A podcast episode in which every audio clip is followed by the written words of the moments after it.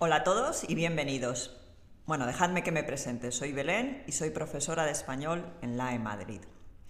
Hoy vengo a presentaros algunos adjetivos que cambian de significado dependiendo de si los usamos con el verbo ser o con el verbo estar. Sí, ya lo sé, ser y estar. Siempre nos complican la vida.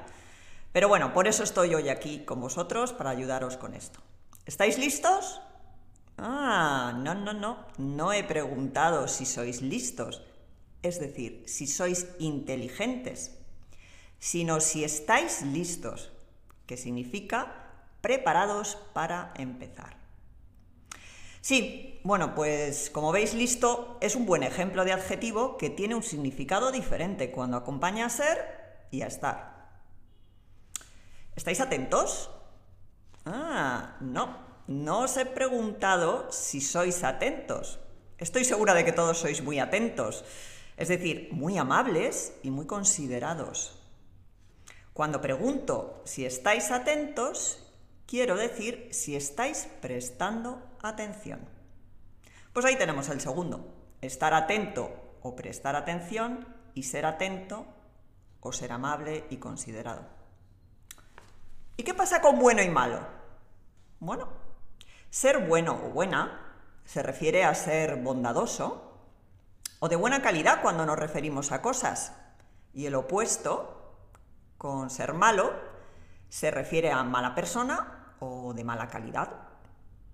Muy diferente es cuando hablamos de estar bueno. En este caso puede significar varias cosas. Por ejemplo, estar sano, tener buena salud, o si nos referimos a la comida, estar sabroso, tener buen sabor. O ser atractivo. Sí, sí, ser atractivo es estar bueno. Y claro, estar malo entonces es estar enfermo o tener mal sabor, pero cuidado, no lo utilizamos en el sentido de no ser atractivo. Otra pareja de adjetivos muy conocidos que también cambia el significado con ser y estar es abierto y cerrado. Ser abierto o ser cerrado se refiere al carácter sociable de las personas.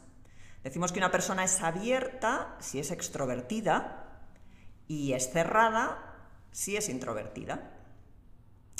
Pero usamos estar abierto y estar cerrado cuando hablamos de estar accesible, como todos conocemos, la tienda está abierta de 8 a 12. Bueno, ¿y qué tal si digo rico? Otro de los adjetivos que cambia de significado. Ser rico, que significa tener mucho dinero, ser millonario. Mientras que estar rico se utiliza para hablar de comidas y significa tener buen sabor, como estar bueno. Por último, me gustaría terminar con interesado, porque en este caso el significado pasa de ser positivo a ser negativo. Ser interesado es ser egoísta, algo muy negativo.